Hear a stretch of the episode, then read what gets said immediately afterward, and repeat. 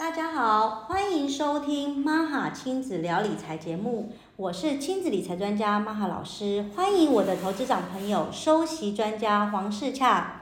大家好，我是黄世洽。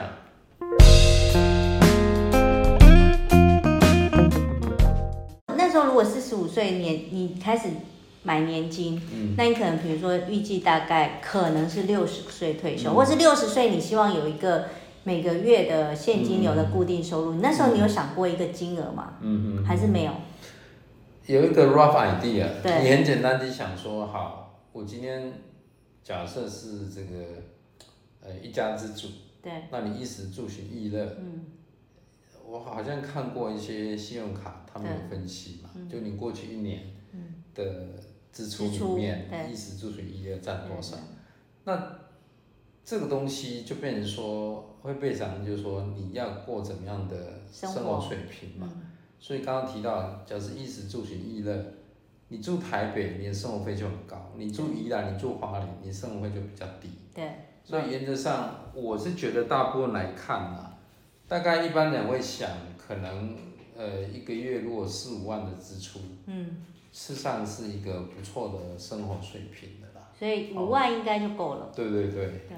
所以那时候就在想啊，假设是五万，那你看，呃，因为劳退有做一些调整，对所以现在一般来讲，大概以我们这个年纪，一定都是保到最高的对对对四万五千九百嘛。对，那你退的时候大概是两百多多，对，两百多对，。两百多吧，也许两百五多少对这样子。那每个月大概，如果你用每个月领，大概两万三到两万五之类的差不多，差不多。那你看，那你如果要四五万，你可能再找一个财源，这个财源就是一个年金或者被动收入。对，假设是基金投资，嗯有配息的或什么有。配息，一年六趴。嗯，那你倒过去来讲，举个例好了，假设六百万人的特别股投资啊，一年六趴，就三十36万一个月就就三万啦。就三万了。对，那这样其实补起来，差不多就是 rough idea。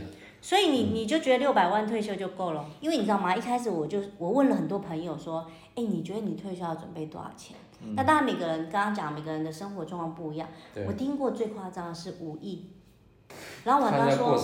我说你要五亿干嘛？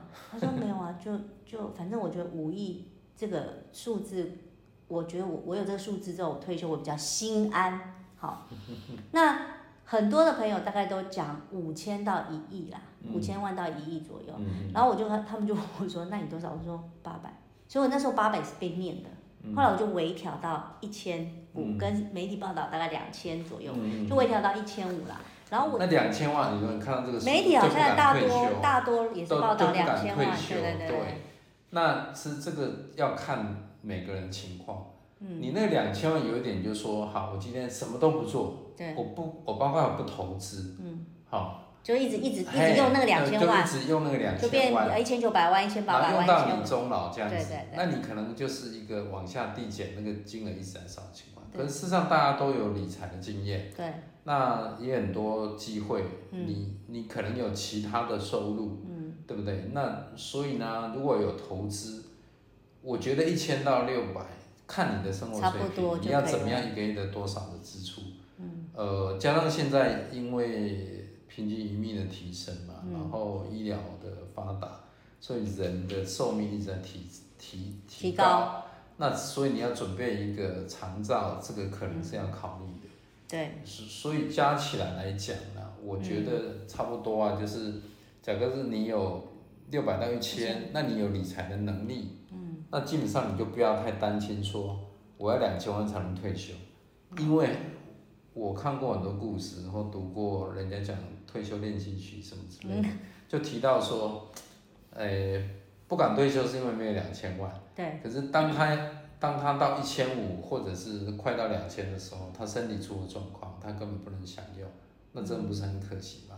所以呃，健康第一啦，有健康才有后面。有有有，人家就说前面那个是一嘛，对对对健康是前面那个一，后面才有那些零这样子。对对对，所以我觉得在一个呃理财的时代，或者是大家会去想说我怎么样退休，有在做准备来讲的话，呃，中国人是蛮会储蓄的啦，嗯。所以台湾人是蛮会储蓄，所以我想应该不要说啊，我要到两千万才退休，而是说你的你那个环境，你那个时空背景差不多的情况下，你可以把一个部分想到说未来还有收入，嗯，这个收入就看你怎么样去资产配置，怎么样搭配你的理财这样子。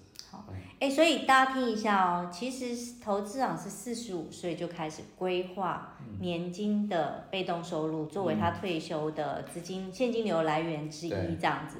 但是呢，他其实好像没有太大的物欲，所以他大概觉得五到六万之间，一般人五到六万之间都就可以退休了。